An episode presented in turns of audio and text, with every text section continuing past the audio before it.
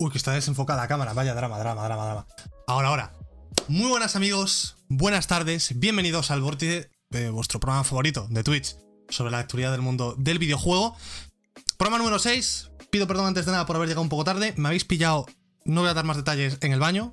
Mm, sacar vuestras propias conclusiones. Soy un ser humano, tenía que ir al baño. Se me ha, pillado el toro. Me ha pillado el toro, me ha dado el apretón antes del programa y he empezado 10 minutos tarde. Pero ya estamos por aquí, amigos. Quedan dos días. Dos días para PlayStation 5. Yo estoy estático, estoy excitado, estoy que no quepo en, en el, en el gozo.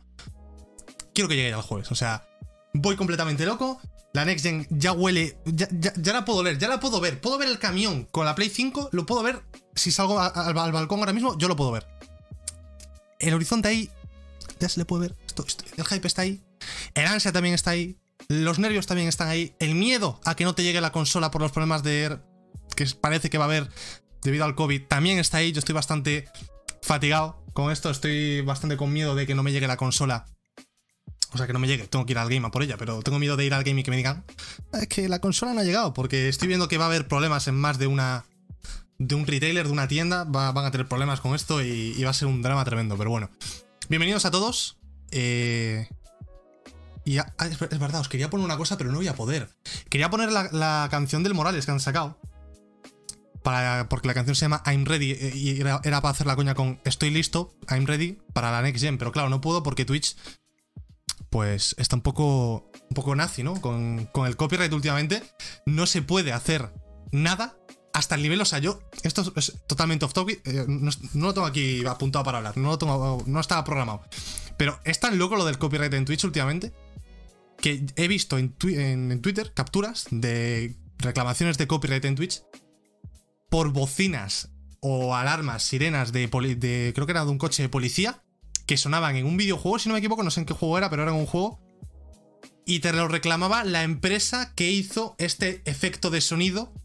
Y claro, esta, esta, empre- esta empresa hace efectos de sonido y muchos developers pillan los efectos de sonido para los juegos. Y tiene copyright este, este efecto de sonido. Entonces, saltan alertas de copyright hasta por eso. Dentro de poco vas a, vas a encender el juego y el sonido de la Play te salta el copyright. ¿De quién? De, Sony. Escúchame, no puede, no puede sonar. No puede sonar el, la PlayStation al encenderse en el stream. Pues esto es copyright, esto es mío. Tú no tienes derecho a encender la PlayStation en directo. ¿Pero tú de qué vas? Pago 500 euros, pero para jugar tú solo. Tú no puedes compartir esto, ¿eh? O sea, es muy loco, tío. Es totalmente loco. Voy a poner bien el, el encuadre, que lo tengo mal puesto, tío. No sé por qué, se me, se me ha debido girar sola la webcam porque no la ha tocado. Ahora está bien. Pero es loquísimo lo del copyright, o sea, hasta el punto de que la peña está preguntando, leí también en, Twitter, creo que fue ayer, que le pregunta un tío a, a la cuenta de Twitch oficial, oye, el Cyberpunk va a tener canciones con copyright en la banda sonora y tal. ¿Puedo ponerlas en stream sin problema? Porque quería hacer directo de este juego. Es un juego importante, claro, tú quieres hacer stream de esto. Y la respuesta de Twitch es, mira, pues si, hay opción de mutear la música o el juego, pues mutealo. Ah, claro. Mutealo.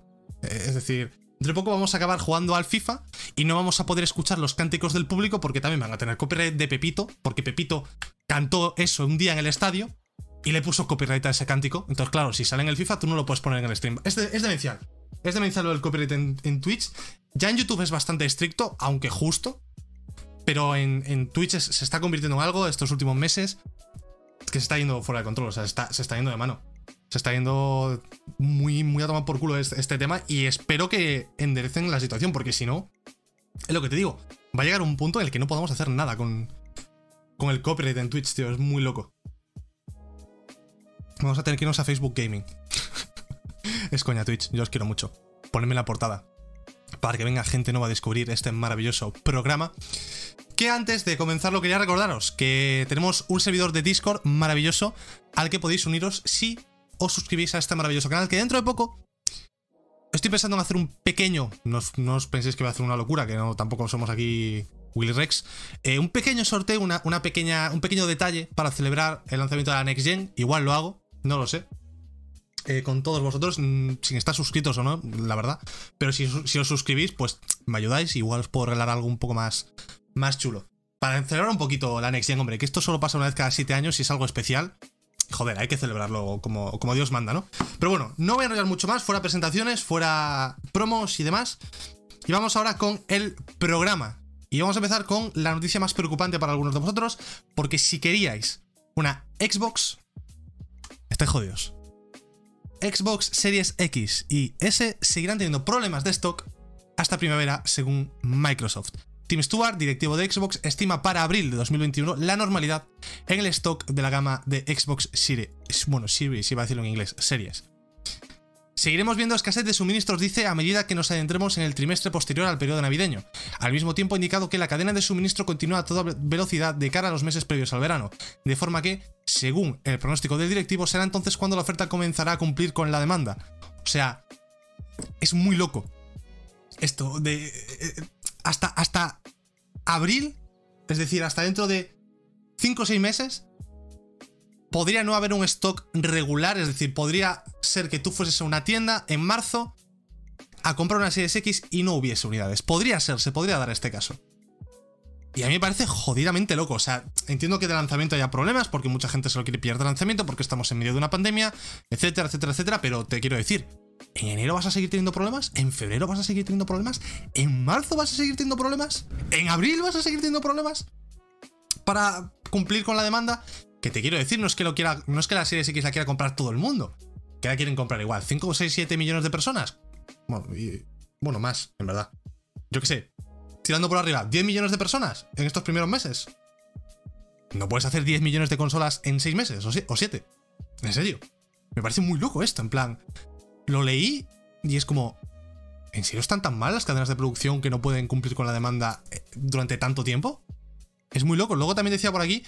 Eh, a partir de abril, que va a ser cuando se empieza a ver un aumento de velocidad real. Eh, en cuanto a las ventas de consolas, porque ya tendrán consolas de sobra y todo el mundo que quiera comprar una consola podrá hacerse con una. Pero es, es muy loco, o sea, me cuesta entender que puedan tener tantos problemas de, en la cadena de producción para, para, para cumplir la demanda. Porque te quiero decir, aquí no hay ninguna otra lectura, no es que estén intentando hacerse derogar para que el producto sea más exclusivo y la gente... No hay otra lectura. La lectura es que no hay stock y que no son capaces de cumplir la demanda. Y están perdiendo dinero por ello, evidentemente. Igual una persona que se quiere comprar una Xbox no encuentra stock, pero sí que encuentra una Play de milagro y se compra una Play. O, viceversa. Me parece muy, muy hardcore esto, tío. O sea, yo sabía que estaba mal la cosa por lo del COVID, pero no sabía que estaba mm, remotamente, ni remotamente tan mal como parece estar. Como para estar hasta abril sin tener stock regular de una consola, de un producto electrónico. Al fin y al cabo, esto se hace en cadenas de producción, está todo automatizado. No sé, es, muy raro. Es muy raro, me, extraña bastante esto. Pero bueno, se ve que es lo que hay. Habrá que esperar hasta abril. Si no tenéis una Series X o una Series S y la queréis, o esperáis abril, o estáis pescando por redes. A ver si encontráis algún grupo en el que avisen de stock, que hay grupos de Telegram, de WhatsApp, de Discord, que van avisando del stock y te dicen, oye, aquí hay stock, corre para pillar una Xbox o hasta abril estás jodido. Vamos ahora con la siguiente noticia. ¿Cómo suena esta silla, eh? O sea, esta silla. Esta silla está mal, eh. Mira, mira, mira, mira cómo suena, mira cómo suena. necesito una silla nueva, chat. Necesito una silla nueva. Vamos ahora con más de Xbox. Ya sabéis que me gusta dividir un poco las noticias de cada día en bloques. Eh, estamos ahora con el bloque de Xbox. Y vamos a hablar del precio de los juegos. La polémica estuvo ahí, estuvo presente cuando Sony dijo Nuestros juegos van a costar 80 euros, 70 dólares para eh, América y bueno, para países que usen el dólar, los demás 80 euros en Europa. La polémica estuvo ahí, la gente se quejó. A mí me sigue doliendo el hecho de pensar que, por ejemplo, el Spider-Man Miles Morales que tengo en mi estantería ahí cuesta 80 euros, aunque yo haya pagado 70, que esto es otro tema, pero cuesta 80 euros. El precio de venta al público establecido por Sony es de 80 euros. Y eh, se ha. Bueno, en una entrevista, ¿dónde fue esto? En ¿Dónde fue? En una conferencia transcrita por Seeking Alpha. ¿Dónde fue? No me acuerdo de la fuente de esto. ¿Dónde era la fuente de esto, tío? No me acuerdo dónde es esta entrevista, la verdad. Bueno, no lo pone aquí, la verdad. Mal 3 de juegos, tienes que poner la fuente de la entrevista. O yo no lo estoy sabiendo ver, no lo sé, pero bueno. El caso es que dice. Le preguntan que. Oye, PlayStation ha subido el precio de los juegos. ¿Xbox va a hacer lo mismo? Porque esto, es algo que se intuye que tarde o temprano todas, absolutamente todas las compañías van a a aceptar este estándar de los nuevos 80 euros por los juegos. Y le contesta que Microsoft hablará a su debido tiempo. O sea, no se quieren pillar los dedos, no quieren decir más de la cuenta, no quieren hablar más de la cuenta. Y el debate está ahí, el mini debate.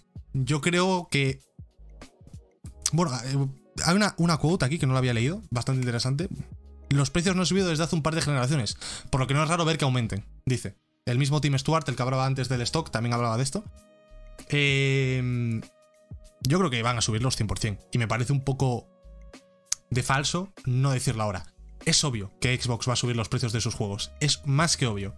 Y Xbox en su caso no lo veo tan grave como en el caso de PlayStation, porque tienen el Game Pass para paliar esta subida de precios, ¿no? Pero si los third parties ya están empezando a subir el precio, con el Call of Duty que ya subió un poquito, el, NBA que ya 75 euros, tal, no sé qué. Si son ya todos los third party, 80 o eh, algunos 70, el Sackboy creo que eran 70, mm, si no me equivoco. Eh, Xbox los, va a subir. El Halo Infinite va a salir 80 euros. El Halo, yo lo tengo clarísimo.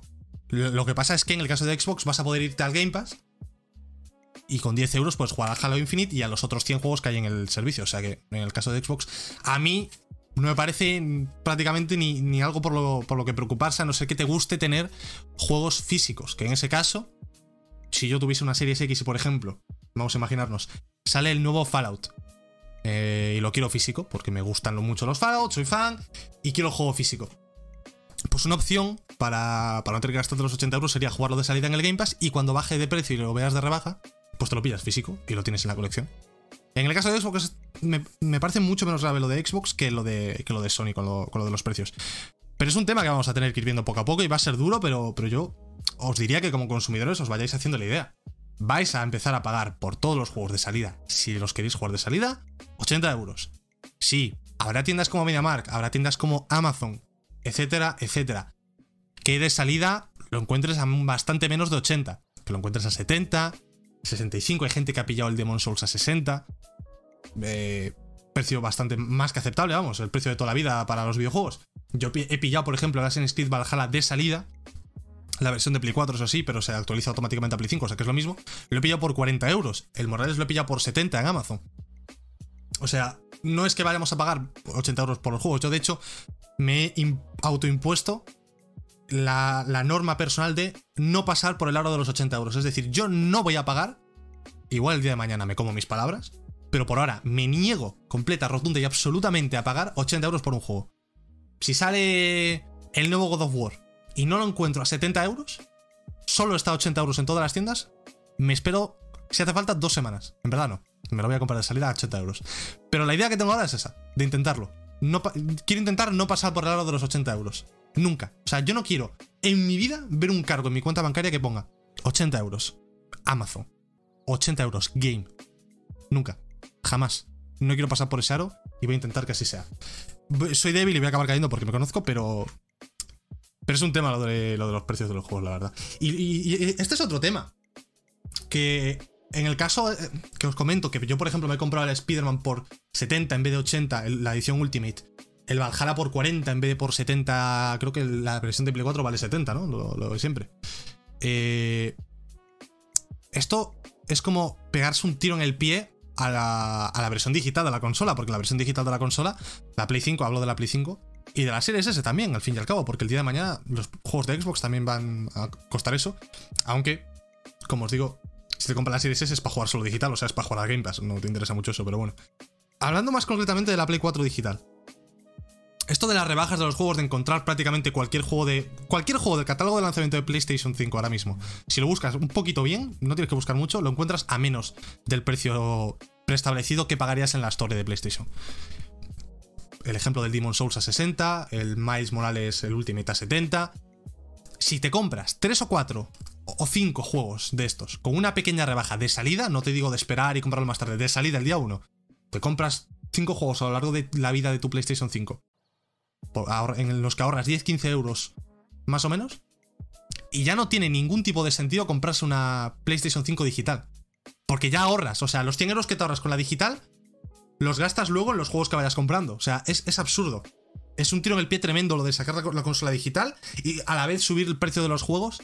Porque cuando sabemos que realmente en la store de PlayStation hay cero ofertas de. O sea, de, juegos de lanzamiento. Si un juego cuesta 80, tú pagas 80. No, no, te lo van a rebajar en ningún momento. Mientras que en otras tiendas físicas, pues puedes encontrarlo a 70 euros. Es muy. No sé. Yo creo que es la. la, de estirar la goma, estirar el chicle, hasta que rompa. Están estirando a ver hasta dónde pueden llegar, hasta al nivel de contradecirse a sí mismos, porque sacan una consola para ahorrar, pero luego tienes que gastarte más en los juegos digitales. Se contradicen a sí mismos en muchas cosas.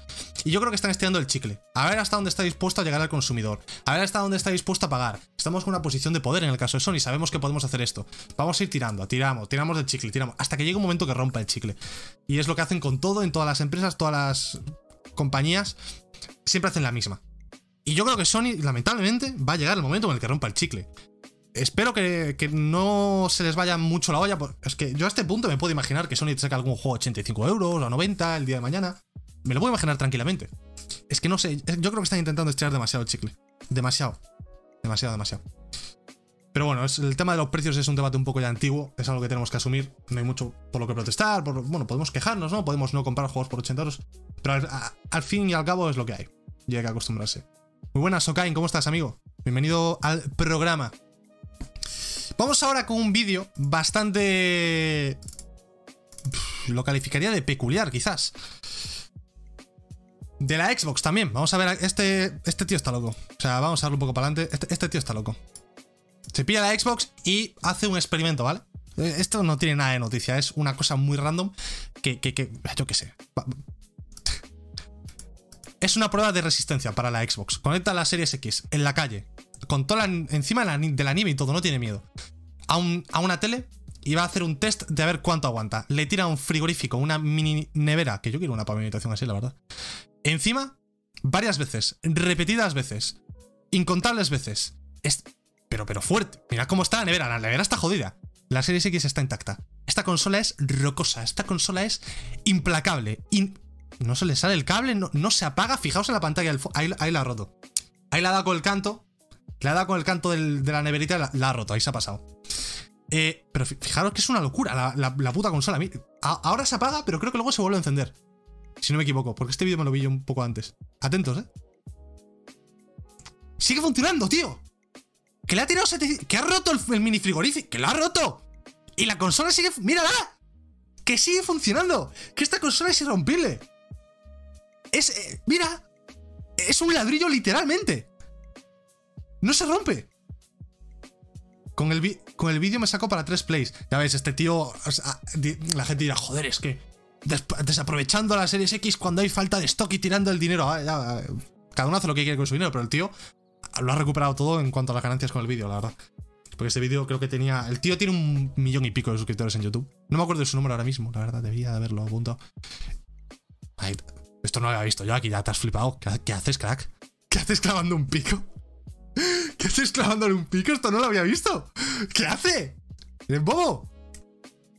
¿Qué hace? O sea, yo no entiendo a la gente por qué hace esto, te lo juro. O sea, no es un vídeo interesante en el sentido de a ver cuánto dura un mando, a ver. Porque le estás pegando hostias con un puto bate. ¿Cómo no se va a romper? Te quiero decir. No estás testeando la durabilidad del producto. Lo único que estás haciendo, lo que estás haciendo es destrozando el producto por la puta cara. ¿Para qué? Para conseguir visitas, supongo. Que no le hacen mucha falta porque el tío ya tiene un millón y pico de suscriptores. Aunque igual esto es a lo que se dedica en su canal, yo qué sé. Mira, esto sí que es interesante, ojo, ¿eh? Esto es lo de las LEDs. Lo de las LEDs, que pensábamos que eran LEDs, lo verde. Se ve la que es una rejilla. Está guay esto, ¿eh? este tío está zumbado, o sea. No tiene nada de noticia esta mierda, quería poneroslo porque me apetecía y porque la actualidad del mundo del videojuego lleva bastantes días que no hay mucho donde tirar y hay que rellenar un poquito del programa. Y es una cosa interesante que os quería enseñar. Bueno, lo estás poniendo aquí, así que algo servirá. Sí, un poquito. El relleno de Naruto me sirve. es que cero coñas, ¿eh? O sea, ahora vamos a hacer una pausa. Yo no sé qué pasa, que no salen noticias casi, o sea. Hoy más o menos tengo alguna que otra noticia, pero muchas son de hace un par de días o de tres días. Yo no sé qué pasa aquí. No sé qué pasa. Juégate el Maíz Morales, Sokain, no hace falta que me lo digas. De hecho. Hostia, que se me queda todo. Lo tengo aquí. Pero no tengo consola con la que. No, tengo consola para meter el disco. No tengo consola. Entonces, lo que hay. Es lo que hay. Es duro. Hay que resistir. Bro, no me lo esperaba. ¿El qué?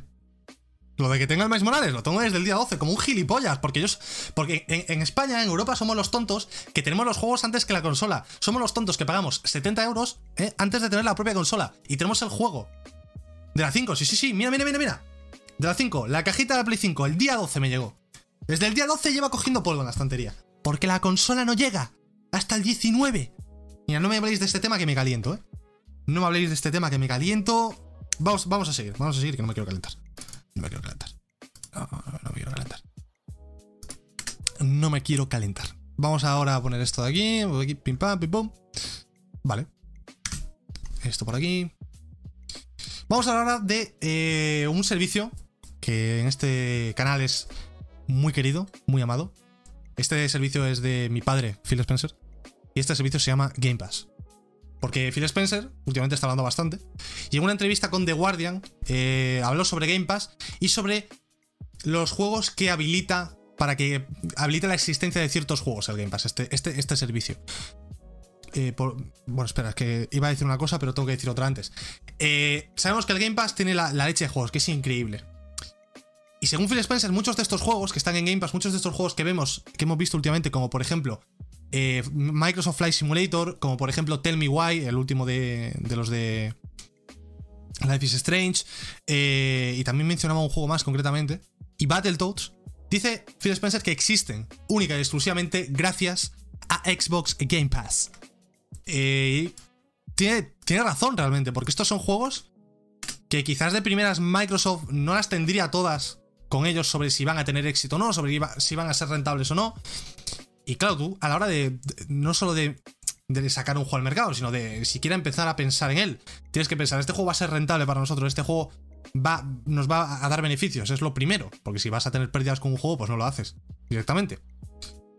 Y quizás Flight Simulator, como es un juego muy de nicho, y es un juego que cuesta cierta cantidad de dinero porque tiene bastante tecnología metida ahí, es un juego que saliendo al mercado por 70 euros no, no podría haber existido porque es muy de nicho, no hubiese vendido lo suficiente para cubrir gastos y sin embargo, como tienes el Game Pass, en, un servicio en el que la gente paga 10 o 15 euros al mes para jugar a lo que salga ahí, suelen jugar a casi todo, porque ya que lo tienen pagado, pues si sale algo lo prueban. Es lo, bueno que tiene el Game Pass, que te posibilita el hecho de descubrir muchos juegos que quizás no descubrirías de no ser por este servicio, porque tú ves, yo que sé, el Battletoads y dices, uff, pagar 80 euros, bueno, 80, 60, 40, lo que sea, por este juego, no sé yo, no sé si me va a gustar. Sin embargo, si tienes el Game Pass, tú coges el Battletoads y dices, venga, pues lo voy a probar porque ya que tengo el Game Pass lo probamos. E igual descubres que el Battletoads te flipa y hubieses pagado 80 euros por él sin pensarlo, después de haberlo jugado, pero sin, saber cómo es la experiencia, sin saber cómo es el juego, pues no te atreves a pagar este, esta cantidad, ¿no? Y es algo que, o sea, yo siempre que veo una noticia de este estilo, yo siempre que tenga un resquicio del que rascar para poder hablar bien de Game Pass, lo voy a hacer. Porque es increíble. Y esto que dice Phil Spencer es totalmente cierto. Muchos juegos existen gracias a Game Pass. Y en el futuro muchos juegos van a, van a existir gracias a Game Pass. Luego está el debate de si el Game Pass devalúa el producto, los juegos y demás. Que también esto es un tema. Porque si algo está en Game Pass y lo puedes tener por 10 euros, estás devaluando el, precio estándar de los videojuegos que son 70, 80 euros. Esto es un tema también que, que, se lleva discutiendo un poco desde, desde que el Game Pass empezó a hacerse un servicio tan grande como es a día de hoy. Pero yo creo que realmente el Game Pass no tiene nada de malo, es increíble, o sea. Y quizás el día de mañana nos arrepentiremos de todo esto y diremos, joder, el Game Pass, a cuánto daño ha hecho al final en, en cuanto a economía, en cuanto económicamente en la industria del videojuego. Cómo ha devaluado el videojuego, ¿no? Pero a día de hoy es imposible ponerse a pensar en eso. Lo único en lo que puedes pensar es que es un servicio espectacular, que por 10 euros puedes jugar a todo lo que te salga de las narices y ya está. Eh, eh, estamos hablando de un servicio que por 10 euros puedes jugar a lo que quieras prácticamente en una era en la que los juegos valen 80 euros. O sea, un juego vale 80 euros versus 100 juegos por 10 euros. Es que es imposible decirle nada malo al Game Pass. Es increíble y te quiero mucho, Phil Spencer, te quiero muchísimo. Eres mi puto padre. Seguimos ahora con una, una, una noticia que, que yo necesitaba saber sobre esto.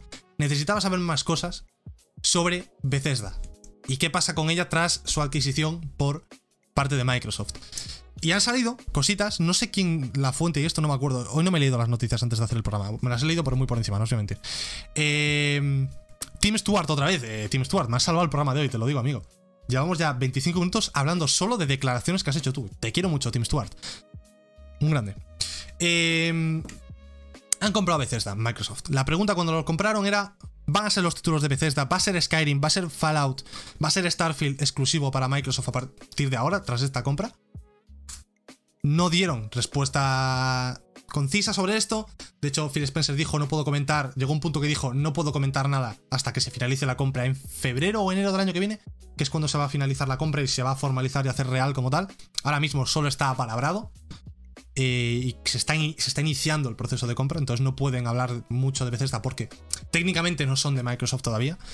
Pero Tim Stewart ha dicho, a largo plazo no tenemos intenciones de sacar todo el contenido de Bethesda en las consolas de Sony o Nintendo. Es la primera vez que alguien desde dentro de Microsoft nos da una idea de lo que van a hacer con lo de Bethesda, nos dan una idea de cuál es el plan de futuro para los, para los títulos de Bethesda y prácticamente confirma lo que yo os decía yo os dije cuando hicieron esta compra, yo no me puedo creer, y os voy a poner el tráiler ahora, que esto de aquí, Starfield, vaya a salir en PlayStation 4. Yo no me puedo creer que The Elder Scrolls, el próximo, vaya a salir en PlayStation 4. Bueno, 5. La costumbre. Yo no me puedo creer que el siguiente Fallout o un Fallout un hipotético, ahora que Bethesda tiene más pasta por la adquisición de Microsoft, quizás se pueden poner con un Fallout New Vegas 2 o con un remake del Fallout New Vegas original, que tiene una fanbase increíble ese, juego y lo, petaría. Yo no me puedo creer que estos títulos vayan a salir en PlayStation. Sería darle demasiado a, la competencia. Sí, tú tienes el Game Pass y sigue siendo mejor jugarlo en el Game Pass, pero le das la posibilidad a la gente que tiene una Play de no tener por qué comprarse una Xbox porque pueden jugar a los exclusivos de Bethesda que tanto le gustan en su consola de Play, aunque sea pagando más. Y yo lo dije, yo no me creo que, vayan a salir. Y con esto prácticamente yo, yo creo que se confirma. No ha dicho... O sea, lo que ha dicho técnicamente es, no todos los juegos de Bethesda van a salir. Entonces da a entender que alguno, igual sí que sale en PlayStation, Nintendo, Nintendo Switch y demás. Pero yo creo que va a ser el 90% de los juegos de Bethesda van a salir en, solo en Xbox. Y los tochos, desde luego, solo en Xbox. Es como si me dices que de repente Sony dice, mira, el God of War igual, igual lo sacamos en la Xbox. No, o sea, no. Es como si te dice Sony, el Ratchet Clank igual sale en la Xbox. No. Es como si te dice Sony, Blue Point Games, el Dark Souls remasterizado, eh, Demon Souls, perdón, el remake va a salir en, en Xbox. No. No. No, no va a pasar. Y yo creo que es el mismo caso, y ahora, tras estas declaraciones, prácticamente lo confirmamos. Eh, eh, van a seguir todos los exclusivos tochos de Bethesda en Xbox y por este motivo yo me tengo que comprar una Xbox Series X cuanto antes. Yo, yo no puedo vivir. en los Game Awards, que por ejemplo, por cierto, mañana se anuncian los nominados a los premios de los Game Awards. Haremos nuestra votación mañana, el programa de mañana. Eh, yo no puedo vivir sabiendo que en los Game Awards, que son el 12 de diciembre, creo, por ejemplo, anuncian el About, saca un trailer de gameplay. Y yo sé que no tengo una consola en casa que vaya a poder correr eso. A mí me da la taquicardia. A mí me da la taquicardia. Que sí, va a salir en PC, pero los PC Master Race que me dan igual, yo quiero una consola. Em, a mí con esto me han vendido la Xbox Series X por completo ya, o sea, ¿qué quieres que te diga? Han vendido... Ya me la tenían vendida. Pero me la han vendido por tres con esta mierda. Y por último también decía que eh, la intención principal es que el contenido de Bethesda sea primero o mejor en las plataformas, las plataformas perdón, de Xbox. Entonces yo creo que lo que puede pasar a largo plazo en general con juegos de Bethesda es juegos como Deathloop, juegos como Ghostwire Tokyo, que son juegos doble me atrevería a decir. No son unos triple megalodónicos, casi cuádruple A que se empieza a decir ahora. Títulos más pequeñitos que no tienen tanto hype quizás aunque siguen siendo títulos de una calidad espectacular. Estos puede que salgan primero en Xbox y luego en PlayStation. Y los títulos que todos queremos, el Starfield, el, el Battlefield, sí, el Fallout, eh, el New Vegas, el no sé qué, todos estos, por parte de Bethesda, serán exclusivos de, series S, X y PC. Yo creo que tenemos que asumirlo también. Y si tenéis una Play 5 y os gusta Fallout, empezar a plantearos que os tenéis que comprar un PC o una Series X. Mm, empezar a plantearoslo porque igual lo tenéis que hacer. Eh, vamos a hacer ahora. ¿Cuánto llevamos de programa? 29 minutos. Bueno, ¿me da tiempo a hablar de una noticia más? vamos a hacer una pausa aquí. Vamos a hacer una pequeña pausa de un, de un minutito, amigos. Voy a poner un anuncio. No uséis Adblock, por favor, que hay que comer. Y os recuerdo que también podéis suscribiros. Si os suscribís, yo os lo agradezco espectacularmente. Sale una alerta increíble y me ayudáis a seguir haciendo esto día tras día. Así que os pongo un pequeño anuncio y ahora volvemos. Y Kernai Coyeluxas, ¿lees el chat? Por supuesto, lo leo cuando, cuando estoy hablando de cosas, no, pero cuando hago pausas de vez en cuando sí que voy leyendo por el chat todo lo que decís. Y aunque no, aunque no lo lean alto, yo leo todo lo que ponéis en el chat, absolutamente todo. Lo que para, por ejemplo, dice Zero Tank, pobres plebs de PS5, pues ¿qué te voy a, qué te voy a contestar, Zero Tank? Que eres bobo. Es un colega, ¿eh? Por eso le insulto. ¿Eres bobo o qué? ¡Zero Tank al pozo! ¡Bueno! ¡Bueno! ¡Bueno! Biel, tienes enemigos en el chat. Tienes enemigos en el chat. Te han pedido que te vale, tú. Biel, lo siento, macho. Te voy a tener que expulsar temporalmente. Lo siento, Biel. ¡Ay, no! ¡Que expulsa a Iker! ¡No, no, no! ¡Expulsa a Iker! ¡Expulsa a Iker! ¡Expulsa a Iker! ¡Qué cabrón! El Biel ha escrito justo cuando tenía. Ya te, ya te he quitado la expulsión, Iker. Ya puedes hablar iba a darle al botón de Biel y justo ha, escrito Biel en el chat. El chat ha subido y le he dado clic en el mensaje de Iker, tú. ¡Qué cabrón! El Biel es un mastermind, ¿eh? Ahora, ahora sí, Biel. Ahora sí, ahora sí. Esto tengo que quitarlo. Ahora tengo que, he tenido que canjearlo porque esta, esta mierda las tengo que quitar, pero bueno. Iker, ya puedes hablar. Siento haber borrado tus mensajes. Espero que no haya resultado una ofensa para tu persona. Lo siento y no se volverá a repetir.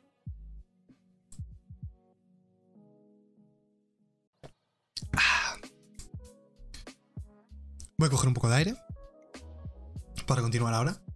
¿Y que me toca hablar ahora? Mm, ahora nos toca hablar de algo bastante guapo, ¿eh? Ahora nos toca hablar de algo bastante guapo. Vale, me voy a mutear un momento que me tengo que sonar si me disculpáis y ahora seguimos, ¿vale?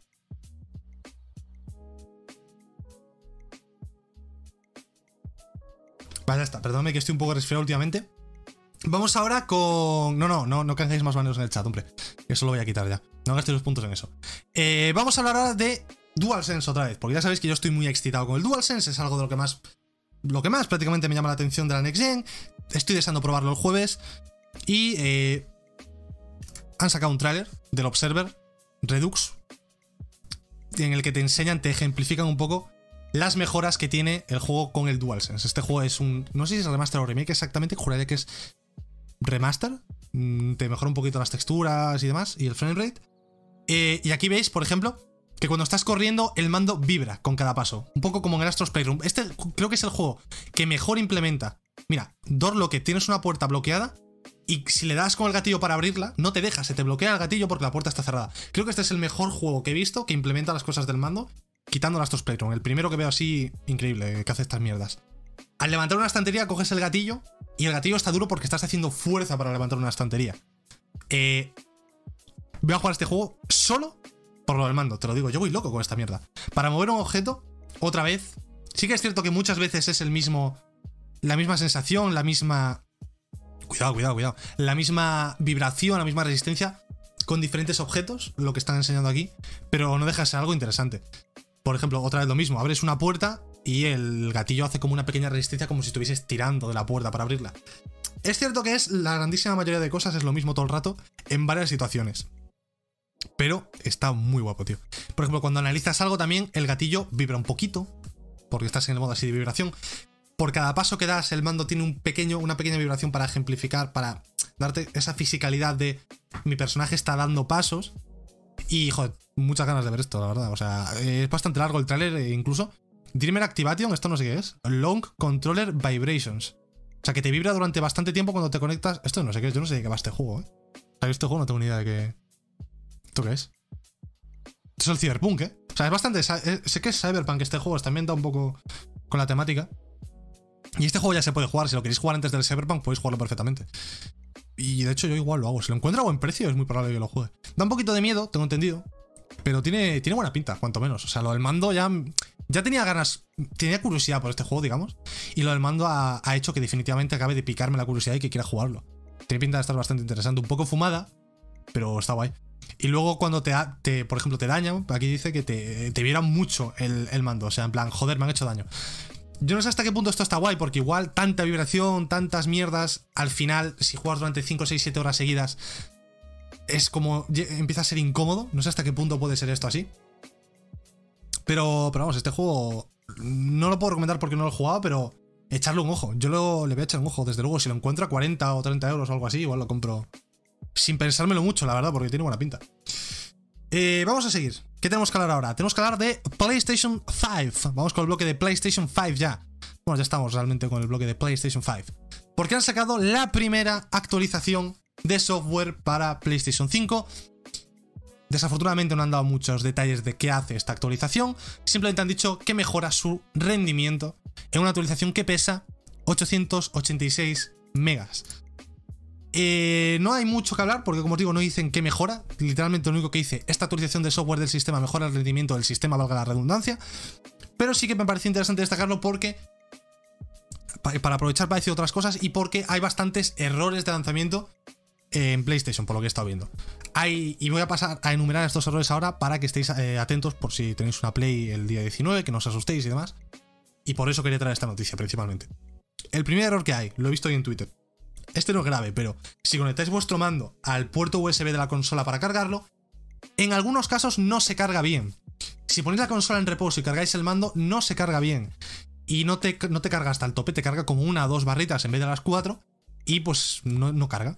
¿Qué tienes que hacer para solucionar esto? Conectar el mando a cualquier otra cosa, al ordenador, a la pared con un enchufe, a cualquier cosa menos, la, menos a la Play hasta que lo arreglen.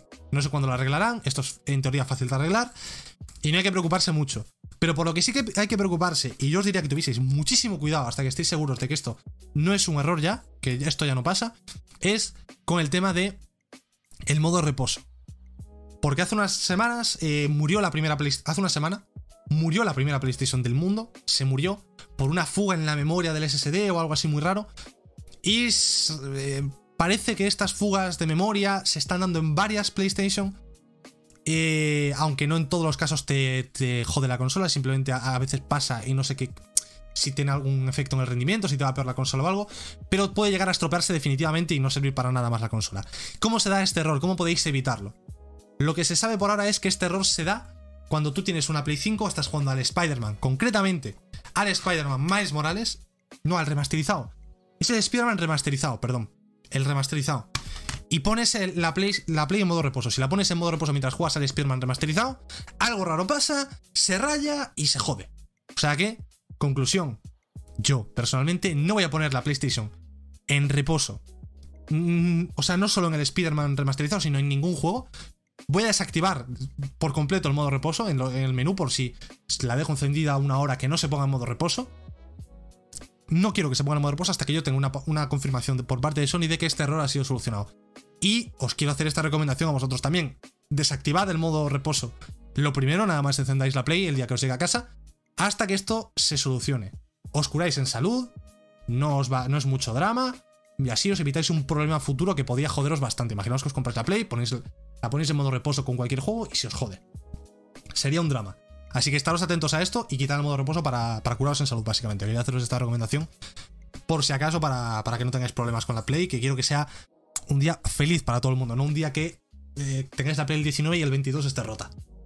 Que no pasa en todas las Play, repito, no es un error súper grave del que preocuparse, pero para curaros en salud, para aseguraros 100% de que no vais a tener ningún problema con esto, desactivad el modo reposo. Y vamos a hablar ahora un bloque bastante guapo de Bluepoint, de Demon Souls. El primer rumor y el más guapo, la verdad. Este rumor a mí me mola mucho. Yo creo que era algo que ya venía. Se necesitaba hace tiempo, esto se veía viniendo. Se veía viniendo, se veía venir, no sé ni hablar. Hay un rumor circulando en las redes, aquí lo leéis, de que Sony va a comprar Bluepoint Games dentro de muy poco. Concretamente, lo que han dicho, esto es una, filtración y un rumor, por lo tanto hay que cogerlo con pinzas, aunque yo creo que los podéis fiar bastante, porque tiene todo el sentido del mundo. De hecho, me parece raro que no hayan comprado Bluepoint todavía, porque tienen un acuerdo de exclusividad con todo lo que hace Bluepoint, el Shadow of the Colossus, el Demon Souls ahora. Me parece muy raro que no hayan comprado Bluepoint a día de hoy Sony. Y lo van a comprar, parece por fin. Eh, como fecha límite se da febrero. Y Cosas interesantes que pide Bluepoint, por ejemplo, para que esto sea efectivo, esta compra sea efectiva. Quieren que Sony les dé la oportunidad de hacer una IP original. No quieren convertirse en un estudio que solo hace remakes, aunque esto no significa que una vez les compre Sony no vayan a hacer más remakes. Van a seguir haciendo remakes, pero quieren, aparte de estos, eh, de estos remakes, eh, pues hacer una IP propia. Y yo a tope con esto porque Bluepoint es un estudio que trabaja de puta madre, te hace remakes. Véase Shadow of the Colossus, véase Demon Souls, de infarto.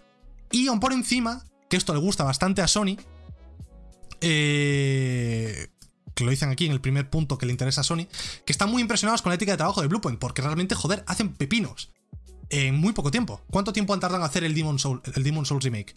El sábado de Colossus, si no me equivoco, salió en 2017 el remake, o en 2018, no me acuerdo exactamente, por ahí. Lo que quiere decir que han estado tres años con el Demon Souls Remake y ya lo tienen, lo han sacado, ha salido de puta madre, sin bugs, perfecto, espectacular. Es decir, trabajan rápido y bien. Esto a Sony le interesa porque puede sacar más juegos, evidentemente. Aparte, Bluepoint también les dice que aprecian su independencia, aunque también saben que la industria está creciendo rápidamente y evolucionando y están muy cómodos con la con la con el acuerdo de, exclusividad que os comentaba que tiene con Sony actualmente y por este acuerdo con, el que se sienten tan cómodos han decidido que, ok, no nos importaría que nos compraseis Sony, en plan, nos gusta la, relación que, tengo con, que tenemos contigo, nos pagas bien, la exclusividad pues hoy está bien, comemos bien en casa, no hacemos mucho crunch, bueno, no lo sé. Eh, no nos importaría que nos compraseis y nos diesen más dinero para hacer más juegos. Y luego también Sony pues tienen una buena eh, relación con eh, los estudios de Sony, concretamente los de Japón, ya, que trabajaron con, los de Shadow, en Shadow of the Colossus y Demon Souls, eh, o sea, Japan Studios, me estoy trabando, trabajó con Bluepoint en los dos remakes, que los dos últimos remakes de, Bluepoint, que son Shadow of the Colossus y Demon Souls, como os comento. Entonces ya tienen relación con otros eh, em, estudios de Sony y podrían servir como equipos de apoyo para ciertos proyectos. Es decir, si, te lo comentan aquí concretamente, si Japan Studios, no, Japan Studios no, perdón, si Team Asobi que son los del Astros Playroom, quieren hacer un remake de Ape Escape, por ejemplo, podrían hablar con Bluepoint y decirles, oye Bluepoint, ¿nos dais vuestra tecnología, vuestros sistemas y demás para hacer remakes? ¿O nos ayudáis a hacer el remake de nuestra IP Ape Escape? O sea, Bluepoint no es solo una compra para que ellos mismos hagan remakes y quizás esta IP si les deja Sony original. También es una compra para que su su metodología de trabajo, sus sistemas, su, tecnología a la hora de hacer remakes se pueda traspasar a otros estudios de Sony y otros estudios de Sony puedan hacer remakes de IPs suyas propias sin que Bluepoint tenga que estar directamente involucrado. O sea que yo creo que es una compra cojonuda. O sea, win-win para todo el mundo. Bluepoint está contenta, tienen más dinero. Nosotros estamos contentos. Bueno, sí, estamos contentos porque realmente no perdemos nada. Va a decir que si los compra todo lo que haga Bluepoint iba a ser exclusivo pero todo lo que hace Bluepoint ya es exclusivo de Sony. O sea que no perdemos nada, es un win-win. Y lo que me extraña es lo que os digo, que no los hayan comprado antes, porque joder, el Demon Souls ha salido de, locos. El, el Shadow de Colossus en su día también salió espectacular. Yo me lo jugué y fue increíble. Y como, como veis, aquí en el Demon Souls, de hecho, ha trabajado. Sale en, el, en el trailer del Demon Souls, del propio Demon Souls, sale Bluepoint y Japan Studio. O sea, ya tienen relación con los estudios de Sony. Bluepoint es como si ya fuese de Sony. Pero de alguna forma no son de Sony técnicamente. Es raro, por eso os digo que, joder, es algo que iba a llegar, era obvio. Y me parece muy raro que no haya llegado antes. Yo si fuese Sony los hubiese comprado inmediatamente después del remake de Shadow of the Colossus. Con lo bien que salió, yo les hubiese dicho, oye, sois unos putos capos, veniros para aquí. Eh, ¿Cuánto quieres? Eh, ¿100 millones? ¿200? Te los pago. Vente para aquí, vente para aquí. Nos pregunta Darcico por el chat, hey Luxas, ¿quién te hizo el fondo animado? Lo compré yo por en, una, página. Eh, lo vendían y lo compré por 10 euros, creo que me costó. Me, alegro de que te guste, tío. Me alegro que te guste. Está guay, la verdad. Está chulo. Ay, cogemos un poquito de aire. Y vamos a hablar ahora. Eh, dejadme que despinche esto. Y vamos a hablar ahora de, de Demon Souls. Dije que teníamos una, una, buena ristra de noticias de Demon Souls. Y esto lo comenté yo el otro día. Me, sí que es un poco redundante, me repito un poco, pero Demon Souls Remake para PlayStation 5 justifica la ausencia de ray tracing por falta de personal. Esto ya salió creo que hace una semana o dos, lo comentamos aquí. Y yo dije, eh, vamos a ver, estás trabajando con Sony. De hecho, Sony te quiere comprar. ¿Por qué coño no le dices a Sony, oye, págame aquí 5, 10, 15, 15 millones más, págamelos, lo que sea, y metemos el ray tracing en el juego, dame más empleados, por favor. Te quiero decir, si Bluepoint fuese un estudio totalmente independiente, que va a sacar su juego solo en PlayStation, y no les da para el ray tracing, ok, lo puedo entender. Pero si estás. Si tienes una relación tan cercana con Sony. De hecho, es tan cercana que te van a comprar y te van a dar más dinero, porque no te han dado el dinero antes para que metieses el ray tracing en Demon Souls, que es un título muy importante para demostrar el potencial de PlayStation 5 y para marcar el tono de lo que va a ser la generación. O sea, eh, Miles Morales y Demon Souls, sobre todo, son mucho más importantes de lo que parecen. Eh, porque son. Es lo que marca el estándar, es lo que marca la línea de salida, es lo que dice. De aquí, aquí empieza Play 5 y de aquí solo podemos ir para arriba. El Miles Morales en este aspecto cumple con creces, tiene ray tracing, se ve increíble, ese juego es espectacular. No puedo esperar para verlo en la tele, de hecho va a ser el primer juego que meta. Yo os comentaré luego mis planes para el jueves, que muchos de ellos serán en directo. Pero el Demon Souls no tiene ray tracing y para mí es un gran fallo. no, te, digo. O sea, yo, aunque tuviese ray tracing, probablemente lo jugaría a 4K 60 sin ray tracing, porque el Demon Souls es un juego que necesitas el frame rate. Pero no hacía daño tener esa opción ahí. No hacía daño tener esa opción para si una persona se compra su Play 5 solo con el Demon Souls, porque no tiene más dinero, porque no le interesa ningún juego más, porque el Morales no le interesa. Si una persona se compra el Demon Souls con su Play 5, no va a poder experimentar yo, lo que yo diría que es la feature más importante de la Next Gen, que es el ray tracing. No va a poder experimentar el ray tracing hasta que se compre otro juego. Y los juegos de lanzamiento de una consola, para mí, personalmente, yo opino que tienen que tener todo lo nuevo. Es decir, ¿qué tenemos nuevo en esta generación? El 4K nativo. Lo tiene eh, lo, tiene tanto el Morales como el Demon Souls. Eh, ¿qué, tiene, ¿Qué tiene nuevo esta generación? Los, eh, los SSDs y los tiempos de carga, lo tienen ambos. ¿Qué tiene esta generación? El audio 3D, lo tienen ambos. ¿Qué tiene esta generación? El ray tracing. El Demon Souls no lo tiene, tiene que tenerlo. Si es un título de lanzamiento first party, tiene que tenerlo. Un third party como Assassin's Creed Valhalla, ok, que no lo tenga no es, no es tan grave. Pero el Demon Souls tiene que tenerlo, porque es un, un título first party que te está vendiendo la consola, te está diciendo esto es lo que podemos hacer con esta nueva generación, este es el potencial que tenemos. Si quieres la Play 5, si quieres jugar, perdón, al Demon Souls con Ray Tracing, algo que no puedes hacer en Play 4, venta a Play 5. Y en mi opinión le falta eso, le falta el Ray Tracing, es algo injustificable, injustificable. Y sobre todo tras la noticia de que Sony quiere comprar a Bluepoint. Si quieres comprar a Bluepoint y invertir más pasta en este estudio, ¿por qué no lo has invertido cinco meses antes para que les diese o seis meses antes para que les diese tiempo a implementar el ray tracing, porque no creo que sea tampoco súper, súper, súper complicado meter el ray tracing con los recursos adecuados. No creo que cueste siete años meter el ray tracing en el Demon Souls, ¿sabes? Yo creo que con seis meses, si tienen la pasta y los recursos adecuados, no debería haber sido complicado, pero bueno. Supongo que no han considerado que no les merecía la pena, o, lo vete tú a saber y han acabado por, por no ponerlo. Pero es una pena, sinceramente es, una pena. ¿Qué más tengo apuntado por aquí? ¿Qué más tengo? ¿Qué más tengo? ¿Qué más tengo? Uh, este, este vídeo también tiene tela. Vamos a hablar ahora de esto, ¿eh? A ver, que lo busco. Aquí está. Vamos a hablar de la retrocompatibilidad de PlayStation 5. Concretamente de un juego que hubo polémica en su momento. Este juego es de Ubisoft. Este juego se llama Assassin's Creed Syndicate. Eh, hubo polémica porque en su momento Ubisoft sacó un listado de juegos que no iban a ser retrocompatibles únicamente PlayStation 5 pero sí que iban a serlo en Series X. Y claro, la gente se asustó. ¿Qué pasa aquí? Esto es raro, Ubisoft, ¿qué haces? Luego borraron ese listado y lo desmintieron todo. Y hoy, bueno, hoy no, ayer o antes de ayer, se vio un vídeo de Assassin's Creed Syndicate que ejemplifica bastante bien por qué Ubisoft decía que igual este juego no es reto compatible del todo. Como podéis ver, las sombras son un desastre. ¿Es reto compatible? ¿Puedes jugarlo en tu Play 5? Sí, esto es, esto es gameplay de Play 5. De hecho está a 4K. Aquí no, pero en YouTube estaba a 4K. Esto es gameplay de Play 5. Pero tiene fallos bastante graves, bastante evidentes, que rompen bastante la experiencia del juego. Que no sé si el único fallo que tiene es solo lo de las sombras, porque yo veo el juego como muy plano, ¿no? Como muy feo, ¿no? No recordaba tan feo el Syndicate, tío. Aparte de lo de las sombras, ojo, ¿eh? Como que la paleta de colores es muy... No sé, lo veo raro el juego, lo recordaba más bonito de Play 4, la verdad. Pero vamos, que este es el motivo concretamente porque Ubisoft dudaba un poco de la retrocompatibilidad de este juego en PlayStation 5. Y supongo que todos los títulos que estaban en esa lista también, que ahora mismo no me acuerdo cuáles eran, la verdad. Supongo que también tendrán algún problema del estilo. Parece que los juegos de Ubisoft en general tienen algún tipo de problema con, con la API o con algo de PlayStation 5 concretamente, cosa que no pasa en Xbox. Pero bueno, supongo que esto es culpa más de Ubisoft que de Sony y que tendrán que solucionarlo o, no, o pasarán de solucionarlo, vete tú a saber, yo qué sé.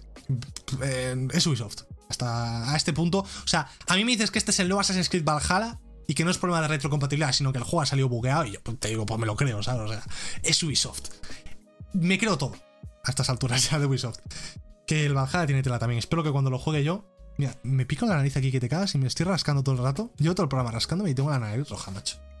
Eh, espero que cuando juegue yo el Valhalla no tenga muchos problemas. Que hablando del Valhalla, esto está un poco off topic, no estaba en la programación, pero me acabo de, me acabo de acordar. En la serie X se ve que el Valhalla tiene una cantidad de tearing. Si no sabéis lo que es tearing, es cuando como que la imagen se corta y se desincroniza, cuando el frame rate varía mucho. O no tiene por qué ser por el frame rate, sino por otros motivos raros que no entiendo. En, la serie X tiene un tearing increíble. O sea, es algo inexplicable que la gente no, no, está entendiendo, no sabe por qué pasa. Y hasta el punto de que mucha gente está dejando de jugar Assassin's Creed Valhalla en Xbox, Series X y Series S creo que también tiene el problema. Porque es, es infumable el tearing. Sin embargo, este, el tearing en Play 5 no lo hay. Es algo muy raro lo de, lo de Ubisoft, tío, con sus juegos. Hacen sus juegos muy, muy raros, tío. No sé qué hacen. O sea, están locos en Ubisoft. De locos. Pues, eh, eh, poca broma con lo de nada de locos. Que últimamente lo estoy viendo mucho por Twitter. Y me hace bastante gracia. Que una expresión tan común, tan normal, lo de nada de locos. Que es como una expresión que se lleva usando mucho tiempo, ¿no? Que se ha hecho como viral ahora y es un meme. Ahora decir nada de locos. Es gracioso. Y hace mucha gracia. Que sea gracioso decir nada de locos. Es como, ¿por qué es gracioso ahora decir nada de locos? No lo entiendo, es. Es muy, muy, muy, muy raro el, metaverso de los memes, yo no lo entiendo. Y nunca lo he entendido. Soy muy viejo en este sentido. O sea, yo me siento viejo con los memes. Hay muchos memes que son como, ¡guau! No sé qué, qué gracioso es este meme, es increíble. Y yo no entiendo el meme. O sea, no me hace gracia o digo, pues ok. El de nada de locos me hace gracia, pero no por la gracia del meme en sí, sino porque... Ok, igual esa es la gracia. Me hace gracia lo de nada de locos porque es una expresión normal que no tendría por qué ser un meme. Y es un meme, no lo sé, es muy raro. En fin, me voy mucho por las ramas. Eh, ¿Qué me queda por hablar hoy? A ver, vamos a ver qué me queda por hablar. Poquito, la verdad, ¿eh? Uy, me, me, quedan nueve minutos de programa, la vamos a clavar otra vez, ¿eh? Soy un maestro de clavar la programación para que dure una hora, ¿eh? Meto el relleno justo, hablamos, ahí vamos hilando temas poco a poco. Un experto, chaval. Un experto en, en medir duraciones de programas. Bueno, vamos a seguir. ¿De qué tenemos que hablar ahora? De Neo Collection. Tenéis por aquí imágenes. Eh, han anunciado eh, remasters, no los llaman remix, son remasters más bien, de Neo 1 y Neo 2 eh, para PlayStation 5 y Series X, para la Next Gen básicamente. Y bueno, pues tienen las mejoras básicas, lo, los mínimos de las mejoras que, que, estamos viendo, ¿no? 4K, 120 FPS, cargas más rápidas gracias al SSD y demás. Lo que vendría a ser un parche de Next Gen gratis, cobrado a precio completo otra vez, básicamente. es cierto que trae todos los DLCs y todas las mierdas, o sea que hasta cierto punto puede rentar. Y también han, han, han clarificado que si tienes el Neo 2, solo el 2, el 1 no, el 2, en Play 4 o One, la anterior generación, la versión original, se te va a actualizar de forma totalmente gratuita, no tienes que pagar. Sin embargo, si quieres la versión actualizada del 1, ahí sí que tienes que pasar por caja. Eh, un poco guarrillo, un poco esto, un poco plan. No me jodas, hombre. No me jodas. No me seas tan cerdo. Pero bueno, los de Koei han decidido hacerlo así. Sale el 2 del 5. No, el 5 del 2, ¿no? 2 del 5, es que esto lo ponen al revés, tío. Lo voy a ver en la noticia que aquí lo ponen. Esto, estos estadounidenses o japoneses lo ponen todo al revés, no. Me lío. ¿Cuándo sale esto? Déjame verlo aquí. Es que ponen las fechas al revés y no sé si están al revés, al revés o al derecho. Eh... Pues no lo dice aquí tampoco la noticia. Buena noticia en la que no dice. El 5 de febrero. Está puesto al revés, ¿verdad? ¿No? ¿Qué, qué fecha ponía? Ah, no. Es... Sí, estaba puesto al revés, efectivamente. ¿Alguien me puede explicar de dónde, quién, quién se inventó lo de poner el mes antes que el día? ¿Por qué no hay un sistema universal para esto? ¿Por qué no hay un lenguaje universal para esto? ¿Por qué tenemos que tener la mitad del mundo un sistema normal, que es decir, 5 del 2 del, del 21, y, la otra mitad tiene algún, algún, tipo de problema y dicen 2 del 5 del 21? O sea, yo leo esto y digo, coño, esto sale, sale en mayo. No, no sale en mayo, sale en febrero, el 5. Y esto, mira que lo odio, esto me tiltea muchísimo, me pone nervioso porque es como, tío, ¿no sois capaces ni de poneros de acuerdo para esto en el mundo? Poner un, un, un, una, una, norma general para todo, no es tan complicado, yo que sé, son números. No sé, es muy raro. Y me lía muchísimo. Y por último, vamos a hablar, eh, para terminar el programa de hoy ya, ¿cuánto llevamos? 54 minutos, es que lo voy a clavar, chaval. 21 del 2 del, del 2005, sí, sí.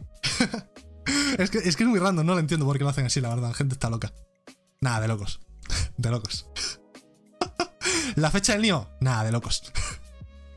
Vamos a hablar de FIFA 21, chicos. FIFA 21 es un juego, bueno, voy a poner antes el tráiler, ampliamente conocido por sus prácticas eh, de loot boxes, de micropagos, de eh, mecánicas de adicción. Bueno, pues bastante conocidas los sobres de Ultimate Team, básicamente. Es un juego que crea bastante adicción. Yo en su día caí víctima de esta adicción. Yo era un loco del FIFA hace tiempo. A día de hoy puedo decir orgullosamente que he sido totalmente rehabilitado y desintoxicado de esta droga. Eh, y hay muchos chavales jóvenes que juegan al Ultimate Team. Y la polémica siempre ha estado ahí de, joder, esto lo juegan muchos chavales. Esto es un... No deberían dejar los chavales. Estos son micropagos a saco. Esto es una tragaperras. Esto es... Son loot boxes, pero, pero metidas por el culo con un palo, ¿sabes? Y muchos chavales se gastan pasta en estas cosas. Y la, la moralidad de esto siempre ha estado cuestionada, ¿no? Y últimamente, cada día y cada mes y cada año más, con cada entrega de FIFA, se sigue hablando más y más de esto. Últimamente creo que fue en Países Bajos, le pusieron, lo comentamos en el programa de hecho, le pusieron como una una restricción o una multa de medio millón si no, si no quitaban los FIFA Points en Países Bajos o algo así. Que en Países Bajos están muy concienciados, eh, como tiene que ser con esto, y, van bastante detrás de, estas prácticas, se las castigan bastante. Desafortunadamente no es así en todo el mundo. Eh, y bueno, pues EA parece que ha dado un primer paso en la, en la dirección adecuada y han puesto en la última actualización un sistema que estáis viendo ahora en pantalla para medir las horas que juegas, los partidos que juegas, los sobres que abres y los FIFA Points que compras cada semana, para que tú puedas ponerle un límite y no te pases de ahí. Es decir, esto está, mal por muchos motivos. Pero el primero es que al poner esto estás admitiendo que hay un problema de, adicción con tu juego. Estás admitiendo que tu juego genera adicción en una forma que no es positiva, por lo tanto hay que limitar esta adicción. Esto es lo que estás reconociendo poniendo este sistema. Lo segundo. ¿De qué vale poner un límite de packs y de sobres? Si yo puedo coger y, cambiar ese... O sea, yo puedo poner límite de packs. 500. Y puedo seguir comprando todos los packs que me salga de los huevos. Es decir, no sé, ¿Es un paso en la dirección correcta? sí, esto es indudable. Sí, ok, está bien. Puedes tener en cuenta cuántas horas llevas jugadas para no pasarte mucho y no volverte un puto loco. Puedes medir los partidos. Sobre todo, lo más importante, puedes medir cuántos, cuántos sobres abres y cuántos eh, FIFA Points compras. Esto es lo más importante, lo último de los FIFA Points. Pero es que te estás retratando a ti mismo, ¿no? Esto, o sea, ya. Al poner esto estás diciendo, sabemos que hay un problema de adicción, sabemos que nuestro juego es una mierda y que genera una adicción de mierda, pero no lo vamos a quitar porque nos da mucho dinero y nos la suda. O sea, es como, ok, pues muy bien. No sé. Yo creo que ojalá llegue el día en el que prácticas como las de FIFA, prácticas como las de My Team del NBA, sean, se prohíban totalmente. O sea, que no se pueda gastar lo que se gasta en sobres. Porque me parece demencial, tío. La peña que se gasta 300 euros, 400 euros, 500 euros en putos sobres de un juego anual, tío. Que sí, yo entiendo que siendo un usuario casual que juega mucho a estos juegos, te puedes gastar en cierto momento pues 50 euritos, abrirte algún sobre. Yo, esto lo he hecho. Ok, esto lo puedo entender. Pero hay gente que tiene problemas reales con esto. Que se gasta 500 euros cuando realmente no quiere. Porque tiene una adicción que no puede controlar. Y esto es algo serio, joder. Y es algo que tiene que estar totalmente eliminado, tío. Yo creo que esto solo tiene cabida como mucho en los free to plays. Y, estas mierdas no son free to play, pagas 80 euros por ellos cada puto año. O sea, que, que no vengan con tonterías. Esto tiene que estar fuera ya. O sea, ni en, ni Países Bajos ni hostias, en todo el mundo. Hay que ponerse serios con esto y, y echarlo. Pero es complicado porque el dinero mueve mucho. Y el dinero tiene mucho poder. Y, es lo que hay, yo creo. Pero bueno. Hay que tener fuerza, control, autocontrol y saber decir, no, yo hace años que no me gasto ni un euro en FIFA Points. Este año no estoy ni siquiera jugando al FIFA. El año pasado. el año pasado eh, jugué, pero no me gasté ni un euro. El año anterior tampoco me gasté ni un euro. El último FIFA, bueno, el año pasado le metí. En, el 19 le metí creo que 40 euros. Tengo que, tengo que admitirlo. Pero. Y en el 18 le metí un poco más, le metí 100 euros así. Pero desde el 19 no le meto ni un euro. Yo ya me he reformado, como os digo, me he desintoxicado. Y paso estas mierdas, que no. Y en el NBA tampoco, ni un puto euro. Me niego. Cero euros. Que no. Es que, es que no. no. Me parece correcto, tío. En el NBA tiene un mini pase, aunque no, es una mierda asqueroso, ¿eh? Pero Lo del FIFA es que me niego a darles ni un euro en FIFA Points, es que es vergonzoso.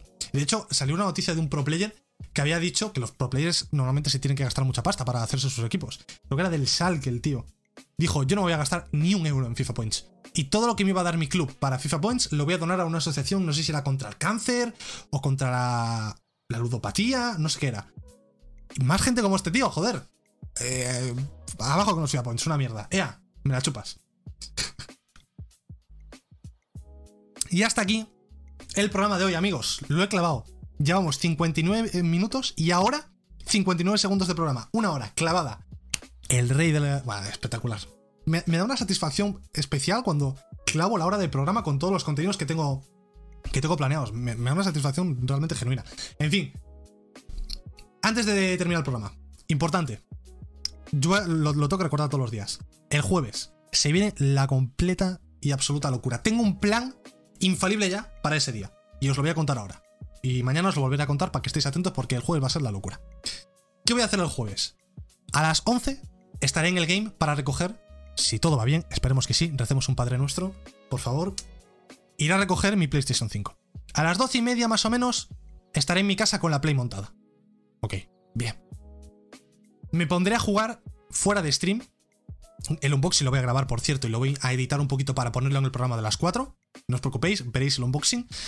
Eh, tampoco tiene mucho misterio, pero será un vídeo de yo que sé, 3 minutos, 4 haciendo el tonto. Eh, jugaré al Spider-Man Miles Morales fuera de stream, porque es, lo quiero probar y no lo quiero jugar en stream porque entiendo que muchos de vosotros no queréis comeros los spoilers. A las 4 hacemos stream. Eh, hablamos sobre mis primeras impresiones del Morales, hablamos sobre mis primeras impresiones de Play 5 en general. Probamos el Astros Playroom en directo para reaccionar al mando, que es el juego que más aprovecha el mando y yo creo que me va a volar la puta cabeza, ya sabéis que tengo muchas ganas. Y hasta que me acabe el Astros Playroom no voy a volver a jugar al Miles Morales, o sea, me lo voy a acabar el jueves, el Astros Playroom creo que dura 5 horas, me las voy a fumar enteras. Eh, y me voy a sacar el platino de ese juego, es increíble. Y después de esto, a las 6, el programa acaba desde 4 y media a 5 y media. Pues a las 6 no descansamos prácticamente nada, ni siquiera voy a cortar stream prácticamente. Creo que no voy a no, no creo que corte stream. Nos quedaremos jugando el Astros Playroom. Eh, a las 6, Night City Wire, noticias de Cyberpunk 2077, van a hablar de Keanu Reeves y demás cosas. Yo creo que van a enseñar las versiones del Cyberpunk de consola de Next Gen, o sea que es un episodio especialmente interesante porque vamos a ver por fin cómo se ve el Cyberpunk en las consolas. Y ahí acabará el día jueves 19 de noviembre. Va a ser un día espectacular. Os quiero a todos por aquí. De 4 a 7 estaremos a tope. Y eso. Que ahora iré resubiendo el podcast a, o sea, el programa en formato podcast, por si os lo habéis perdido, lo tenéis siempre también resubido en, la propia Twitch, así que no os preocupéis, si queréis verlo con imagen lo tenéis por ahí. Y nada, muchas gracias por haber estado conmigo aquí, hablando de la actualidad del mundo del videojuego. Un día más. Ya son seis programas. Eh, voy a poner las redes por el chat. Quedan dos días para Nexen. Estoy excitado. Se bien, amigos. Tened un buen día. Descansad y nos vemos mañana, aquí otra vez a las 4 y media.